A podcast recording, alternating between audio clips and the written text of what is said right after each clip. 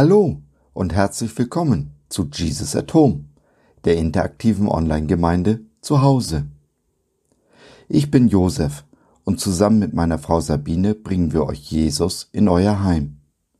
Wir freuen uns sehr, dass du dich reingeklickt hast. Schön, dass du dabei bist. Schmerz ist per se nicht immer etwas Schlechtes. Heilungsschmerz zum Beispiel ist gut und wichtig. Jesus möchte, dass wir an Körper, Seele und Geist gesund werden. Und dies ist bei der Seele oft mit Schmerzen verbunden. Stellen wir uns diesem Schmerz, laufen also nicht vor ihm weg, erleben wir das Wunder der Heilung.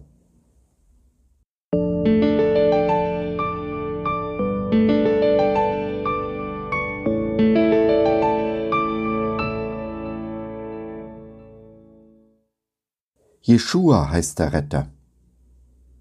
Die zwei Arten des Schmerzes. Und alle, die ihn berührten, wurden gesund. Markus 6, Vers 56. Die Evangelien sind voll von Heilungswundern und Zeichen, die Jesus vollbringt. Zeitweise scheint es seine Hauptbeschäftigung zu sein, Menschen zu heilen. Am Ende von Markus 6 ist Jesus in Genezareth. Die Menschen kommen zuhauf, um sich von Jesus heilen zu lassen. Wenn sie nur den Saum seines Gewandes berühren, werden sie gesund. So in Markus 6, Vers 56. Mit seinem Gewand ist der Talit gemeint, der traditionelle Gebetsschal der Juden. Man sieht ihn noch heute häufig in Israel, vor allem an der Westmauer, bei den betenden Juden. Er wird nur von Männern getragen. Frauen tragen traditionell keinen Talit. Der Saum ist eine etwas schlechte Übersetzung. Gemeint sind hier die Quasten oder Schaufäden des Talit, hebräisch Zizit genannt. Die Ziziot gehen auf ein Gebot aus 4. Mose zurück, waren in einem besonderen Blau gefärbt und sollten die Kinder Israel an die Gebote des Herrn erinnern.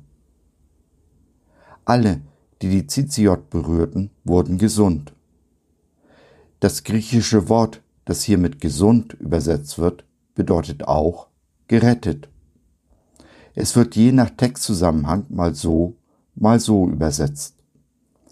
Gesund oder gerettet bedeutet auf jeden Fall vollständig.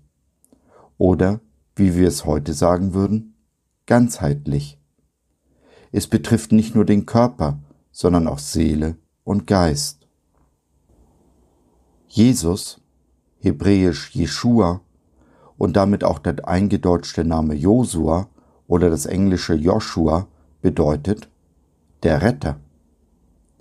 Schon auf den ersten Seiten des Alten Testaments wurde ein Retter angekündigt.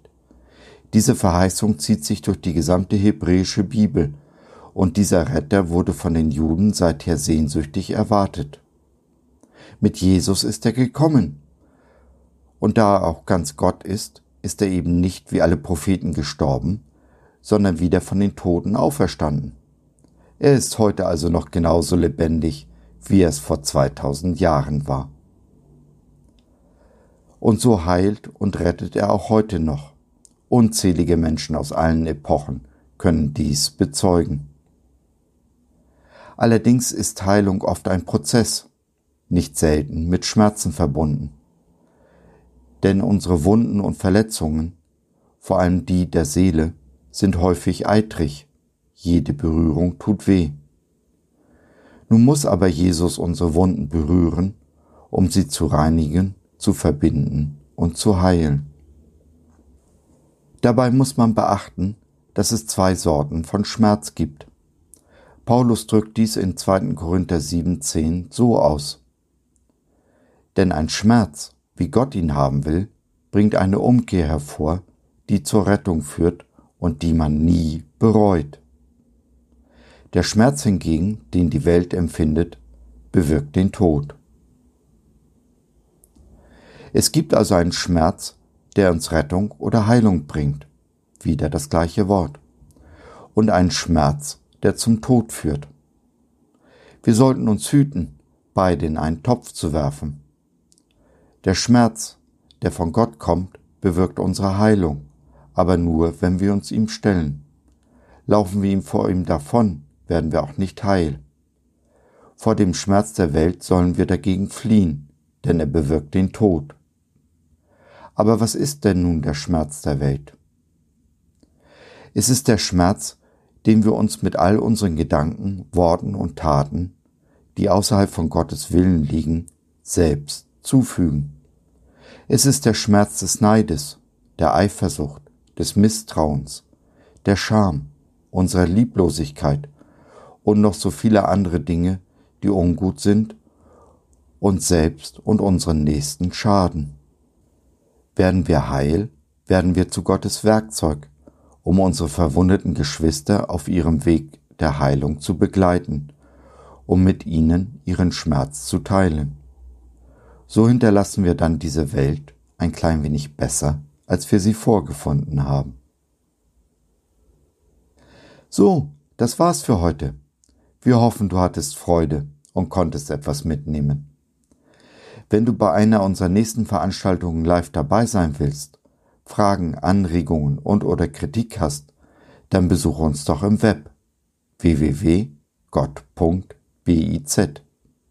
Hier findest du nicht nur unsere Community Jesus at Home, sondern auch viel Interessantes rund um den Glauben. Schau rein, lass von dir hören. Wir würden uns sehr freuen. Bis dahin alles Liebe, Sabine und Josef.